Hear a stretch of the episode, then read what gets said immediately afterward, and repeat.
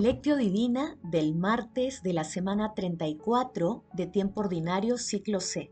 Santa Cecilia, Virgen y Mártir. Cuidado con que nadie los engañe, porque muchos vendrán usurpando mi nombre, diciendo, yo soy, o bien el momento está cerca, no vayan tras ellos. Oración inicial.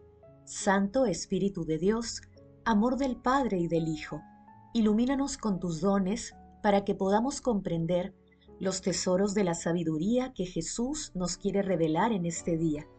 Madre Santísima, intercede ante la Santísima Trinidad por nuestra petición.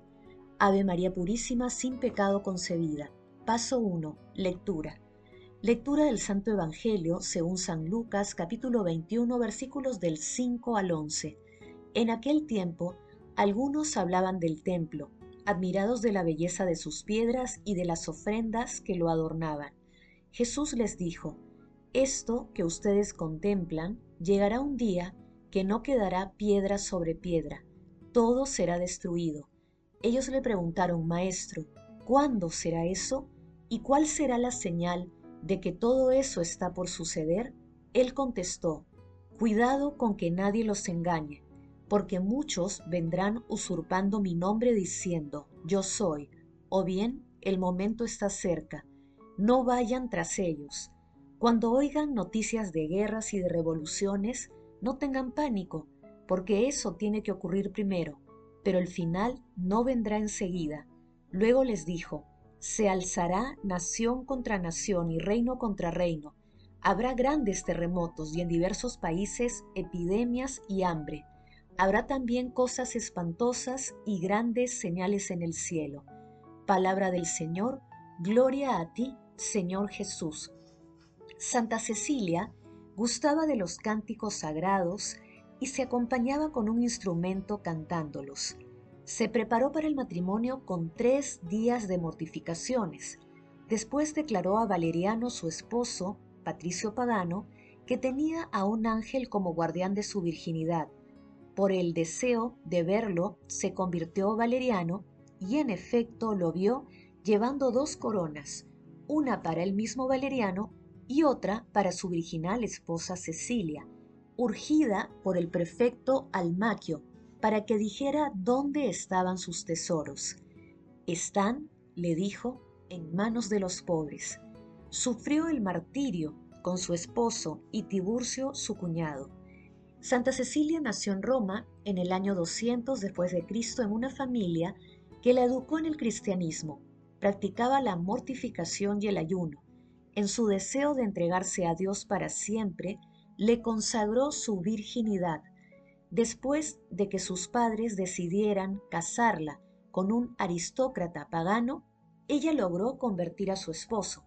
Por ello, fue condenada a la hoguera pero al pasar un día y una noche sin que el fuego la tocara, fue decapitada. En 1594 el Papa Gregorio XIII la nombró patrona de la música, ya que ella cantaba en medio del tormento. El pasaje evangélico de hoy, denominado la destrucción del templo o primeras señales del fin de los tiempos, constituye parte del discurso escatológico de Jesús en el Evangelio de San Lucas, que se encuentra también en Mateo capítulo 24 versículos del 1 al 14 y en Marcos capítulo 13 versículos del 1 al 13. La belleza del templo, cuya construcción inició Herodes el Grande, despertaba una gran admiración.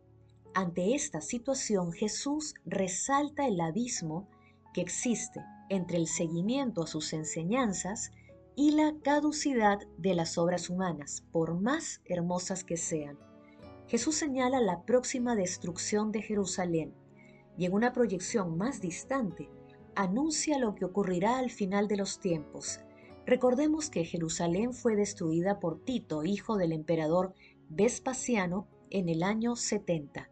Asimismo, Jesús hace un llamado a testimoniar su amor y señala que nadie se deje engañar por falsos profetas que tomarán su nombre falsamente.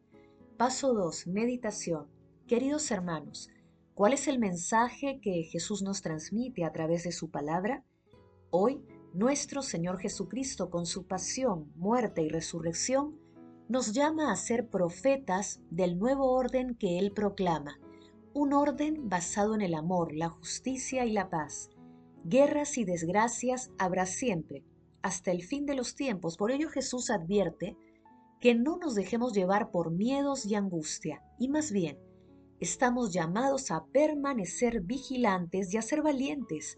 Asimismo, no debemos ser ni seguir a falsos profetas de desventuras y pánicos que buscarán confundir y sorprender a incautos anunciando el final de los tiempos, incluso poniendo fechas sin fundamento alguno. Por ello, el mensaje de Jesús está vigente. No vayan tras ellos. Hermanos, meditando la lectura respondamos, ¿miramos el futuro de la humanidad con esperanza o nos invade el miedo? ¿Invocamos al Espíritu Santo en nuestras vidas, en nuestras actividades diarias y cuando atravesamos tribulaciones? que las respuestas a estas preguntas nos ayuden a fortalecer nuestro espíritu con la gracia de Dios, especialmente en las tribulaciones, aliente nuestra esperanza y nos anime a practicar el bien. Jesús, María y José nos aman. Paso 3. Oración. Padre Eterno, que nos alegras cada año con la celebración de Santa Cecilia, concédenos imitar los ejemplos que piadosamente hemos recibido de tu sierva y que proclaman las maravillas de Cristo, tu Hijo, en sus servidores. Amado Jesús, envíanos tu Santo Espíritu para alentar la fidelidad de las comunidades cristianas, fortalecer nuestra fe y dar testimonio valiente de tu amor. Amado Jesús, en medio de tantas tormentas que desaniman al ser humano, haz que la humanidad busque la esperanza y persevere en la creación de un mundo nuevo, basado en tu amor, justicia y paz. Espíritu Santo, te rogamos envía tus santos dones para que siempre demos paso al discernimiento frente a la confusión, a la fortaleza frente a la decepción y a la esperanza frente al desánimo. Padre eterno, tú que enviases a nuestro Señor Jesucristo al mundo, para salvar a los pecadores, concede a todos los difuntos el perdón de sus faltas. Madre Santísima, Madre de la Divina Gracia, intercede ante la Santísima Trinidad por nuestras peticiones. Amén. Paso 4. Contemplación y acción. Hermanos, contemplemos a nuestro Señor Jesucristo a través de un sermón de San Francisco de Sales. Nadie está exento de tentaciones, pero si somos conducidos por el Espíritu de Dios, no hay por qué temerlas, pues podemos estar seguros de que Él nos hará salir victoriosos, pero tampoco las busquemos ni las provoquemos, pues no somos más valientes que David o que nuestro divino Maestro, que tampoco las fue a buscar. Pero es cosa cierta que, yendo solo al servicio de Dios, nadie puede evitar la tentación. Es por tanto muy necesario preparar nuestra alma para la tentación, por perfectos que seamos y estemos donde estemos, hay que tener muy presente que ella nos atacará. Así hay que prepararse y proveerse de las armas necesarias para combatir con valor, para lograr la victoria, ya que la corona solo es para los que luchan y vencen. Jamás debemos confiar en nuestras fuerzas, ni en nuestro valor e ir a buscar la tentación pensando en vencerla.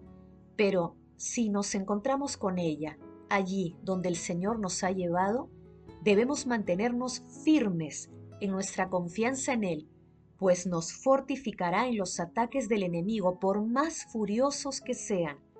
Quien va armado de la fe, nada tiene que temer, y es esa la única arma necesaria para rechazar y confundir al enemigo. Pues decidme, os ruego, ¿qué cosa podrá dañar al que dice el credo, creo en Dios que es nuestro Padre y Padre Todopoderoso.